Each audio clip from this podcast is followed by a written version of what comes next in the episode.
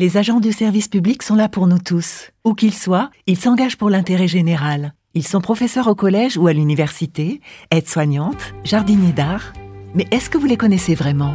Le podcast Parole publique, avec MGEN, première mutuelle des agents du service public, met en lumière leur engagement quotidien et vous fait entendre leur voix.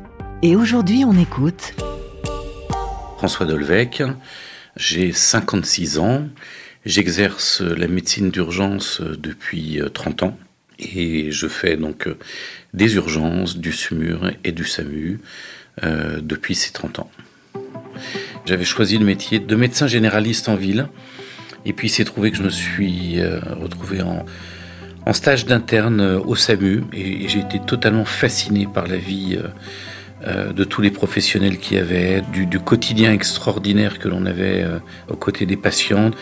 Et puis progressivement, en me formant, en allant voir un petit peu plus loin, j'ai fini au bout de quelques années euh, par choisir ce métier, qui était un métier qui était tout à construire, puisque à l'époque, c'est dans tout début des années 2000, cette spécialité n'existait pas, donc il a fallu la construire, et j'ai eu la chance de participer à cette grande aventure. La journée commence toujours euh, en regardant le nombre de patients qu'il y a euh, aux urgences pour savoir comment s'est passée la nuit et comment se présente la journée à venir. On va traiter euh, les différentes activités, que ce soit au SAMU, que ce soit aux urgences, avec tous les certificats à faire, tous les patients à revoir, tous les débriefings à mettre en place sur les patients compliqués qui ont pu être vus la veille ou l'avant-veille. Ensuite, euh, beaucoup de réunions d'organisation au sein de l'hôpital, avec une présence dans les instances euh, décisionnelles, que ce soit euh, le directoire, que ce soit le CODIR, où ben, on essaye de s'impliquer dans la stratégie d'organisation de l'établissement.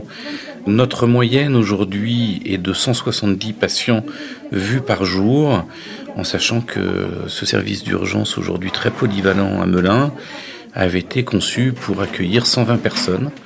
Donc euh, ben, on est bien évidemment euh, euh, très très au-delà de ce qui avait été envisagé.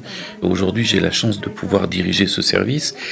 Donc eh ben, on essaye de faire preuve d'innovation organisationnelle, de gestion de flux, de toutes les techniques qui peuvent nous permettre de nous faire gagner du temps pour pouvoir améliorer les prises en charge.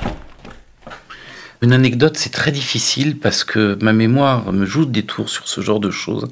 Euh, peut-être euh, ma première année d'exercice professionnel où un de mes pères, euh, voilà, qui prenait soin de moi, et puis d'une intervention dont on sortait, il me regarde et il me dit, tu sais, François, il y, a, il y a un truc incroyable, c'est que ton quotidien va être fait de l'extraordinaire, des gens tous les jours. Tout ce que tu vas faire chaque jour, en fait, c'est extraordinaire pour eux parce que ça leur arrivera qu'une seule fois dans leur vie. Cette phrase m'a marqué au fer rouge, hein, c'était il y a 30 ans. Et en fait, à chaque fois que je vois un patient, je pense à ça. Et j'explique souvent à mes euh, jeunes collègues qu'il ne faut pas oublier que les patients nous confient leur vie. Donc il faut savoir respecter ça et le respecter euh, tous les jours et donc avoir beaucoup d'exigences par rapport à ça. Pouvoir avoir une activité professionnelle qui soit utile directement à la population, qui soit très intense en termes d'interaction humaine et euh, d'échange humain avec euh, les patients, c'est une chance inouïe parce que euh, bah, notre société est une société très structurée, organisée, où il y a besoin que chacun rende service à l'autre pour que ça puisse fonctionner. quand on, on a un métier où au quotidien, eh ben, on peut rendre ce service-là, Vraiment, ça remplit euh, et ça comble une vie tout entière. Voilà, je, pense qu'il y a beaucoup de services de l'État hein, qui peuvent ressentir ce genre de choses et, dans peut-être l'adrénaline de la médecine d'urgence et cette euh, intensité quotidienne qui est très forte, j'ai l'impression que ça prend une dimension encore plus importante. La médecine d'urgence est un métier qui est extrêmement exigeant euh, physiquement. On est sur des activités à très haute intensité. Hein, euh. donc il faut avoir une hygiène de vie euh, qui soit correcte parce que sinon c'est difficile de, de, pouvoir être présent. Il faut avoir une qualité de sommeil entre les gardes, bien évidemment, qui soit bonne pour pouvoir durer dans le temps. Et contrairement à ce qu'on pourrait imaginer, la médecine d'urgence est un métier de toute la vie. C'est pas un métier de, de quand on n'est que jeune.